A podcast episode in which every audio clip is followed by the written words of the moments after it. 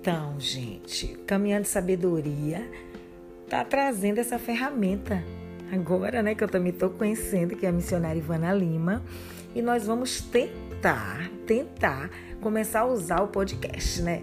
Para facilitar a sua vida, para facilitar a minha vida, para facilitar a vida dos ouvintes do programa Caminhando Sabedoria, para facilitar a vida dos seguidores da missionária Ivana Lima, para facilitar a nossa vida, viu? Então vamos lá. Seja o que Deus quiser, né? Se Ele colocou ferramentas na nossa mão, o nosso dever é usá-las corretamente para o reino. Amém? Um abraço.